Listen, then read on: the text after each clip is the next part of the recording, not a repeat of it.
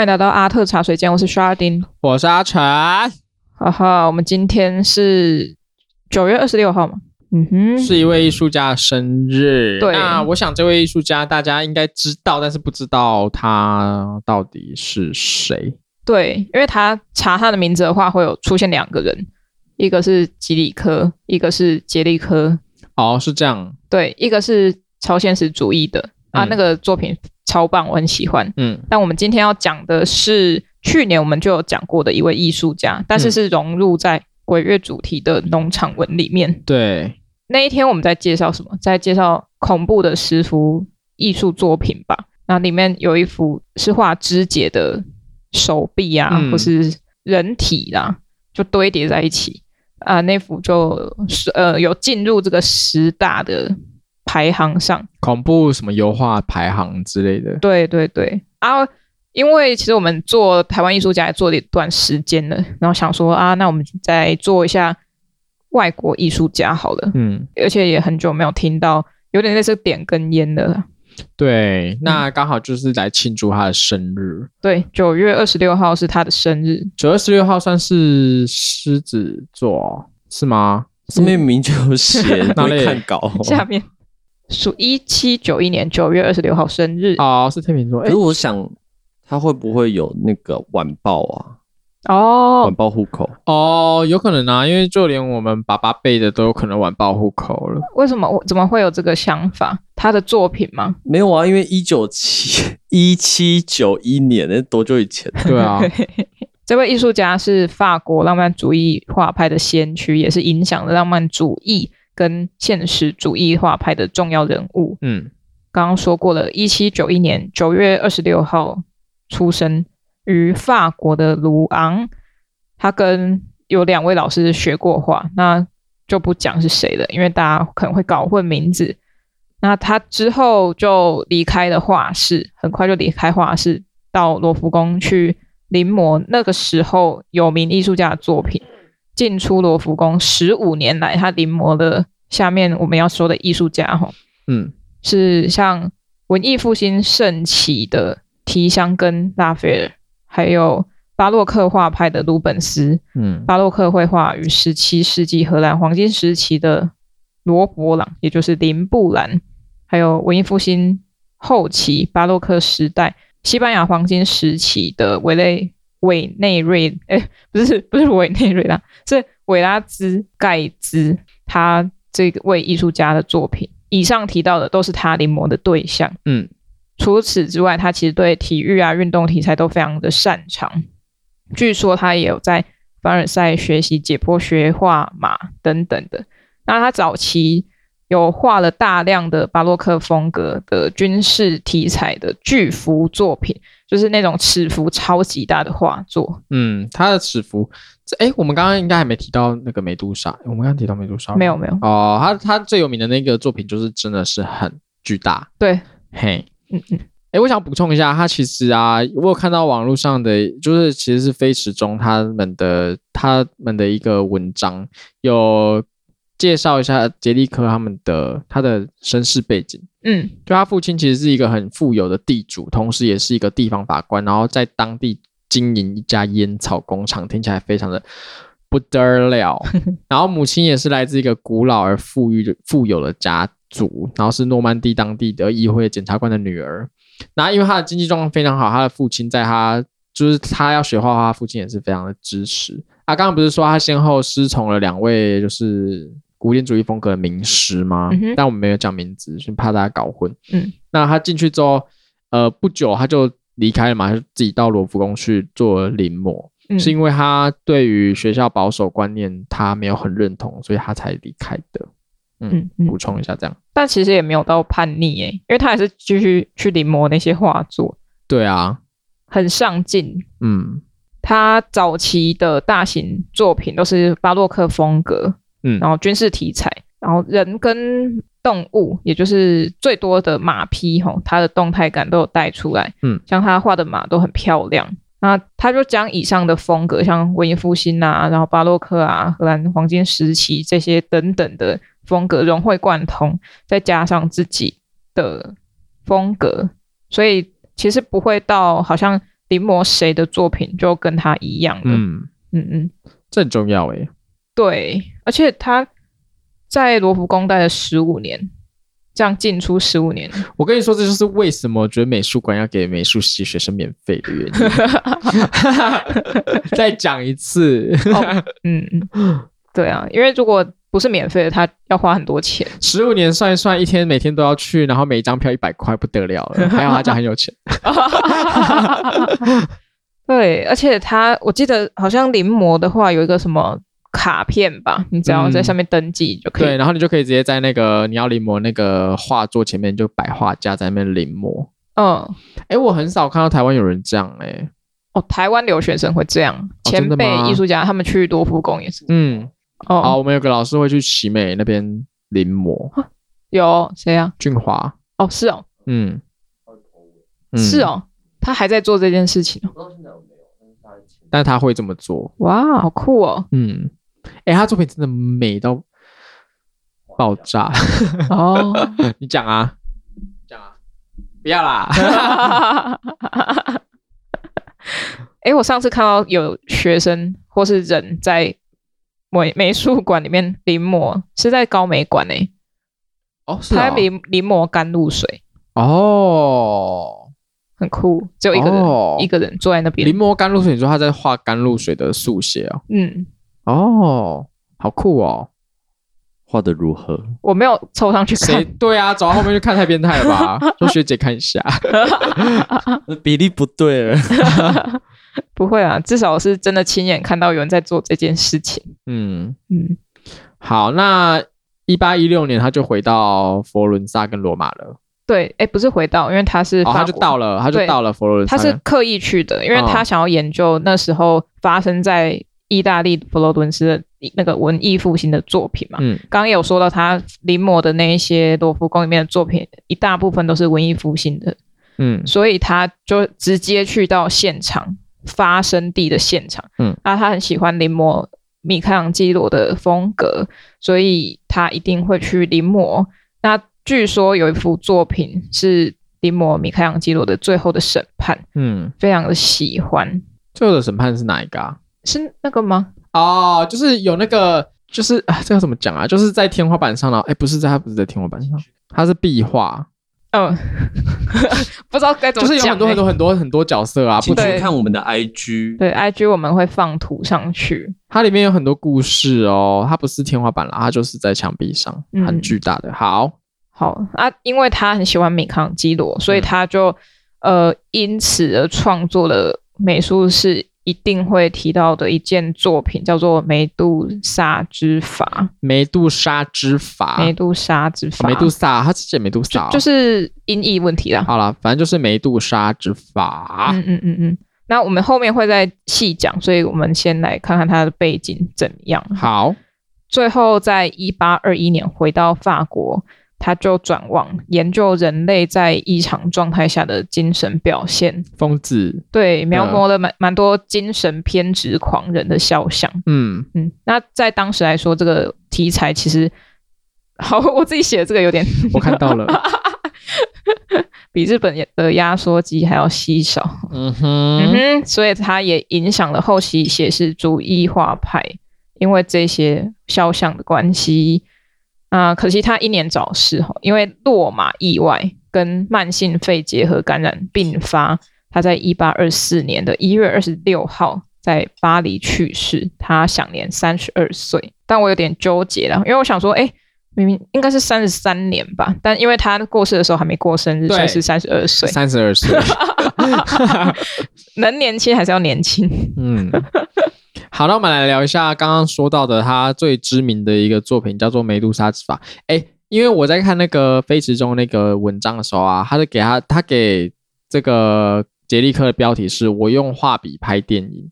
文章开头就说，娱乐圈中人们常会用一片歌手来形容那种只出过一片的啊，或者是就是只有一个代表作的作品的人。嗯、那他就是把那个杰利科形容成一片，哎，那叫什么？一张。一张艺术家，那叫什么？哦，就之类的，就是画艺术界的一片歌手。嗯，对，因为大家讲到那个杰利科的时候，通常也都只会讨论他的梅杜莎之法。嗯，我们自己在那个恐怖油画里面讲到的那个断肢的，还反而还比较少被提到。嗯，帮他取个名字，不然好难念哦。杰利科不会啊，阿杰，阿杰好，好，反正杰利科啦，阿杰。对，那我们就来讲一下他的梅杜莎之法到底故事是什么。先，我们先形容一下梅杜莎之法的样子好了，好不好？嗯嗯嗯，它是船难，简单来讲是这样。那它的船已经不是完整的船，它是用一个小筏，就是木筏，对，木筏。那那个木筏上面虽然面积有一定的承载量，但是人都在上面堆叠。嗯，因为有些已经死掉了。那有些是还在求救，那他们的视线都是往右上方、右前方的方向去望去，可能那边有人要、嗯、看到有人可以救援。那他们呈现一个三角形的形状，这也是很常我们在美术史会提到过构图的方式，所以是一个三角形结构。呃，上面各种人都有，有一些像最高点的那位就是。比较深色皮肤的，无法说他是什么种族，但是很多都是可会看到，甚至有人在沉思的也有，嗯、或是在讨论事情的、求救的、死掉的等等。所以，呃，在浪上，就是海浪的表现上，也是看起来蛮湍急的，而不是好像很平稳的。所以，这也是让它的画面张力更显现的一个表现方式。嗯嗯，还有什么要补充的吗？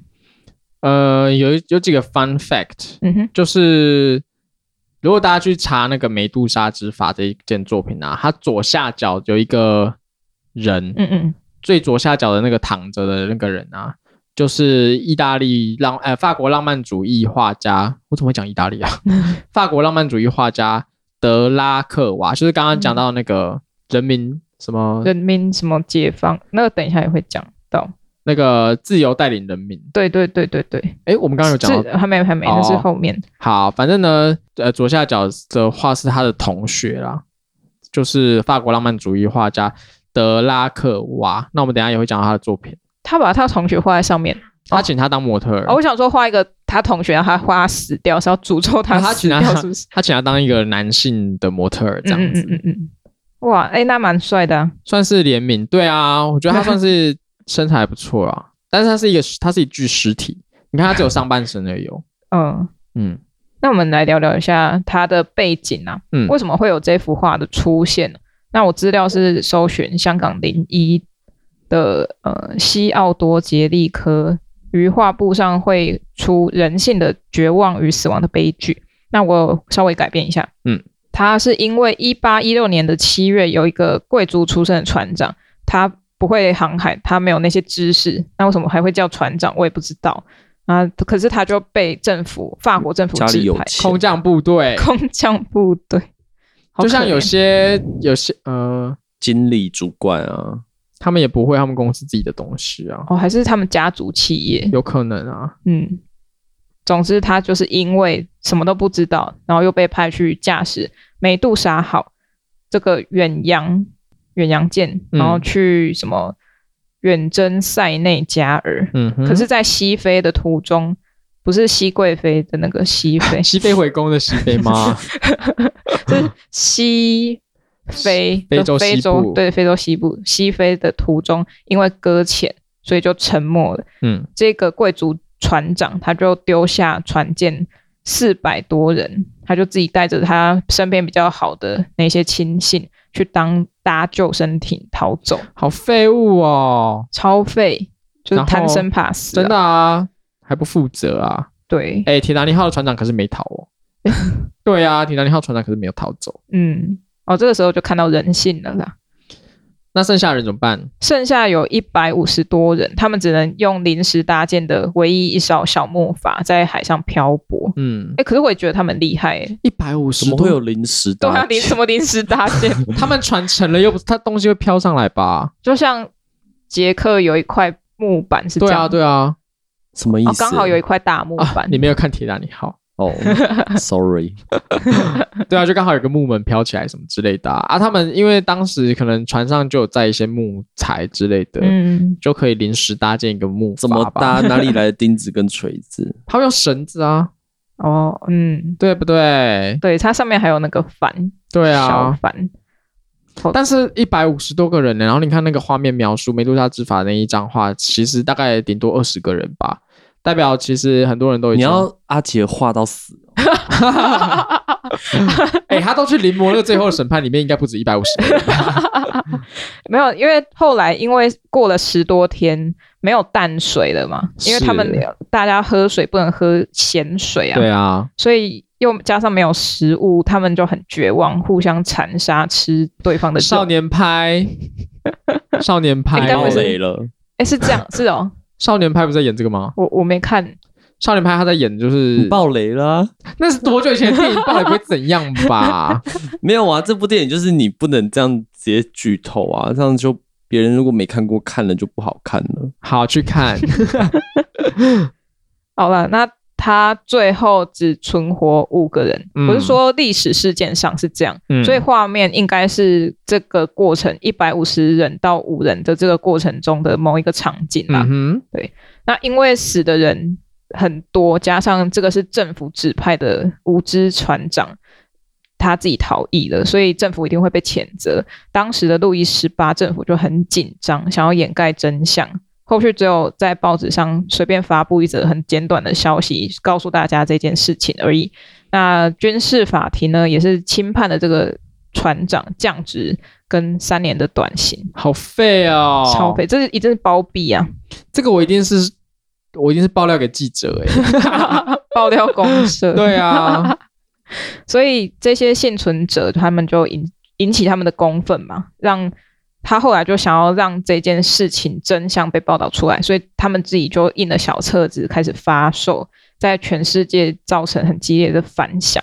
在三年后，就是事发三年后的一八一九年，杰利科他那时候二十八岁，他就创造出了这一件美杜莎之筏，在英国跟德国展出，引起很大的震撼。嗯，然后也开始了法国浪漫主义的序曲。嗯，OK，那。我们刚刚有讲到那个嘛，梅杜莎之法里面有一个左下角有一个是克德拉克洛瓦，嘿，这个他的同学，同时也是艺术家，来当担任他的这个模特。嗯，那刚那个右上角的那个地方啊，不是有一个人拿着旗子吗？对，其实就有点像是德拉克洛瓦他自己的一个最有名的作品，就是自由引导人民的。一个构图，所以就可以看得出他们其实有一些私交的哦。对，诶，私交不是私情，私交大家应该会知道是什么意思。不是抄袭，不是抄袭，这叫正面影响。对啊，那在介绍这两幅画的时候，通常都大家都是这个美术史的教育都是说把它拿来看那个什么三角构图啊什么的哈、嗯。对，哎、嗯，我觉得很可惜耶，以前都不会说。他故事发生什么？对，都会说哦，这个是什么什么谁谁谁，简单带过，然后就是开始在讲说他构图是怎么样怎么样，开始拆解。嗯嗯嗯嗯。哎、欸，可是我国中的时候有一个有一门课还蛮好的，它是我们新生，然后我们要临摹艺术史上的艺术家的作品。嗯，然后我们就会抽签，看你抽到哪一位艺术家，然后你抽到之后，你要临摹他最有名的。所以我有一个同学，他就是临摹了德拉克洛瓦的这个自由引导人民，而且我不知道为什么，我觉得。大家抽到的都隐隐，嗯，有点有这种呼应呢，就是大家的风格好像都跟那个艺术家有点关系哦。嗯，然后我是抽到克里姆哦，然后我是超级不会画写实的，所以我抽到他很刚好。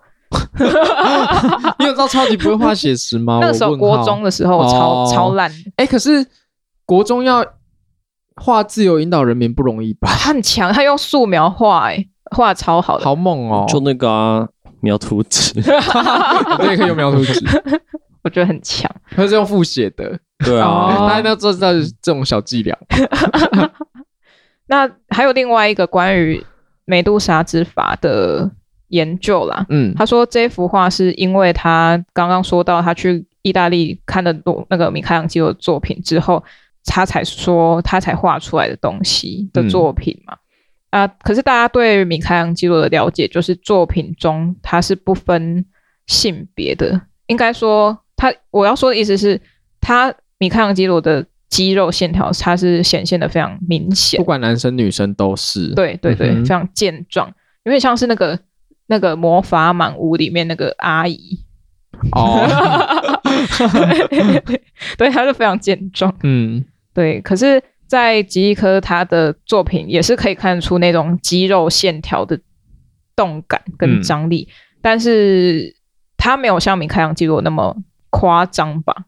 我觉得米开朗基基罗他是可能有个“机制吧，所以他的 肌肉量比较高一点，哦，或者是他的基础功会比较扎实，要这样子是不是？可是看得出是有影响到的。米开朗基罗跟他的好朋友德拉克洛瓦。两位、嗯、对对对，都有影响到他的作品。嗯嗯嗯，好，那这是他最有名的作品。可是我们上面也有说到，他有画一些动态感的、运动感的政治画，或是对后来最后他死前的那个时期是画精神疾病患者的肖像。对对，你们有去看到他的肖像吗？有诶、欸，哎，我很喜欢，而且重点是。都画的很好诶、欸，嗯，就是那个神情都是有有呃，就是你可以看得出他真的是有要描写一些精神疾病的人，嗯，然后我觉得比较恐怖的是还有那种就是断头的作品啊什么的。嗯、其实因为那个梅杜莎之筏这件作品，他创作时间总共花了他十八个月，嗯、那最后在沙龙展展出嘛，那他。那个画家他其实就是阿杰，他有联系到两个船难的那个幸存者，然后由他们来亲自跟他描述事情的经过。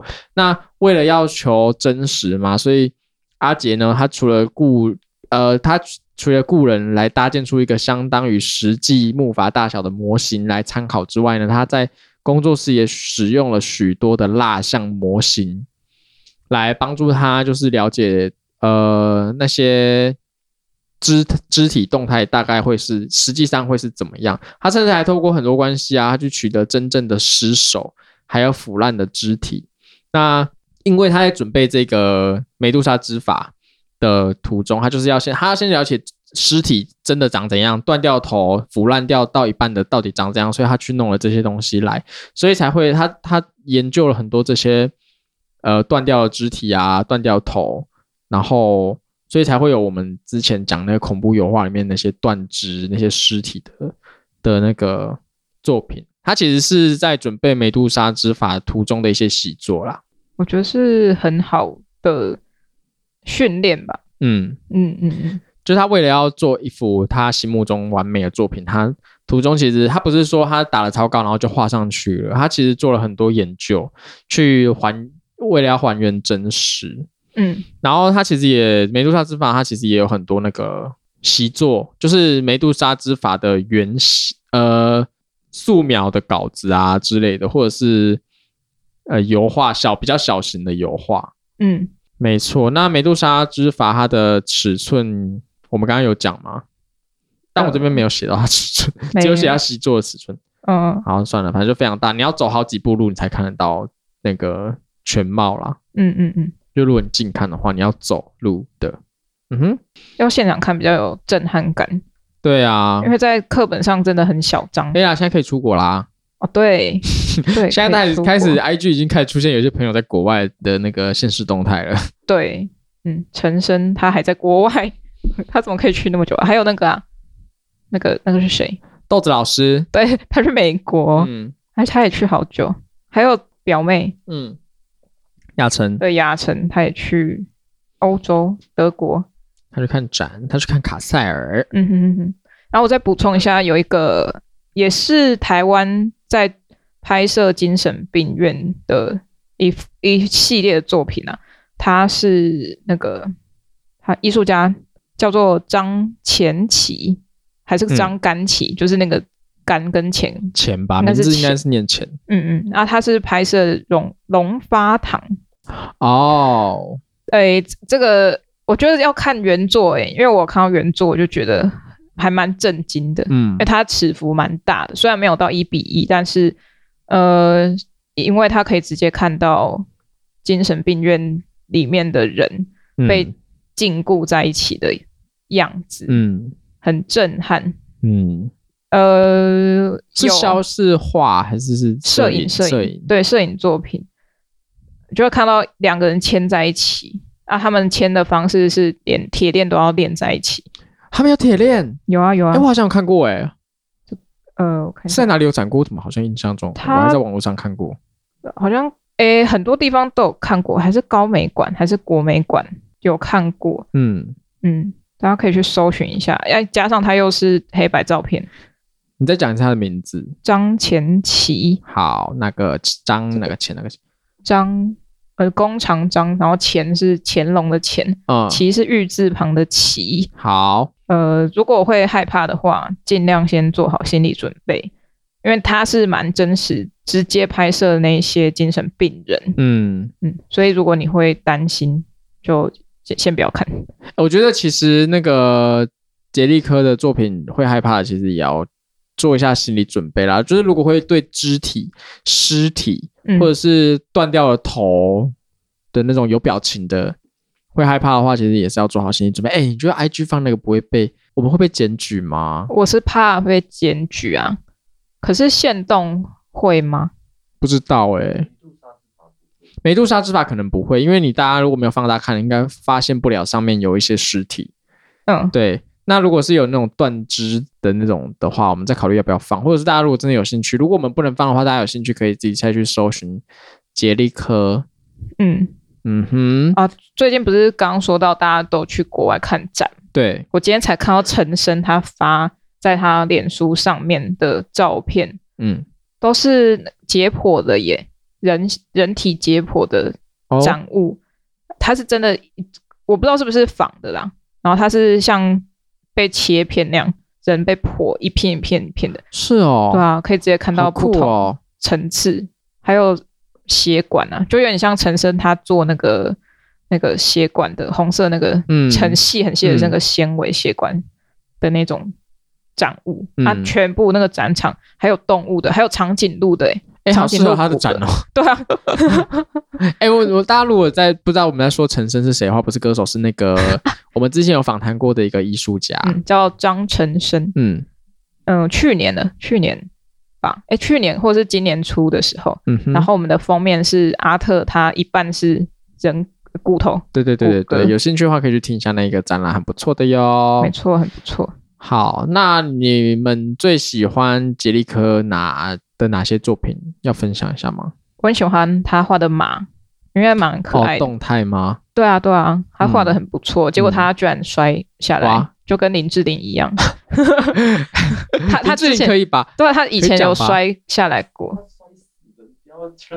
没有。可是林志玲现在很幸福，对啊，她也在南美馆结婚，对啊，哎、欸，而且林志玲那个时候还搭飞机回来台湾就医，耶。对，哎、欸，真的很可怕。我跟你讲，那个新闻很变态，他就说什么医护人员都抢着要去抢救林志玲。呃，你说。送来台湾之后，对啊，他们就是为了一睹林志玲，哦、然后那些医护人员就抢着要去服务他，这样子。OK，那种奇怪的新闻。好，大家还是要小心骑马，骑马要小心啦。对，因为马它不会随便给你骑耶。哎、欸，对啊，因为他哎、欸，可是他自己知道这些的马，他要画那个马的洞，他应该知道马就是比较需要小心的、啊。嗯嗯嗯，也不知道他为什么会摔吼，不知道。嗯。嗯，可惜了，才三十二岁。对啊，可是也不是因为 摔下来，他是摔嘛，然后再加上核并发症，那个什么核肺结核还是什么的。对啊，我自己是蛮喜欢那个他画的那些尸体，耶，就是断头的。哦、嗯，因为我真的觉得比较少人在画这种就偏恶心的。嗯，然后还有那个精神病院的，我也很喜欢，因为以前都是画那种漂漂亮亮的、啊，什么宫廷贵族啊之类的。嗯。那画这种恶心的东西，我觉得其实就是蛮真实的，因为这真的很恶哎、欸，这真的这能 po 吗？你觉得这真的能 po 吗？这不行啊，人头不行，人头感觉不行，因为他就是明确知道他是死掉的、啊，而且他会就是已经有点腐烂掉的那种感觉，嗯、眼睛都凹下去了，嗯，还是他本来就长这样？不对啊，是腐烂，鼻子都不见了，脸凹下，脸不见了，下巴也不见了，然后这种这个我们应该有 po 过吧？哪一个？这个、这个我们那个时候应该有 po 吧？嗯，不确定哎、欸，可能有吧。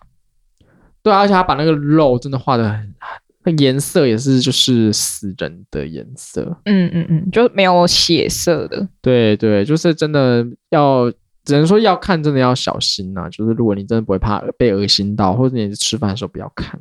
好吧，如果你真的这么喜欢的话，我之后再查那个用血做作品的艺术家好了。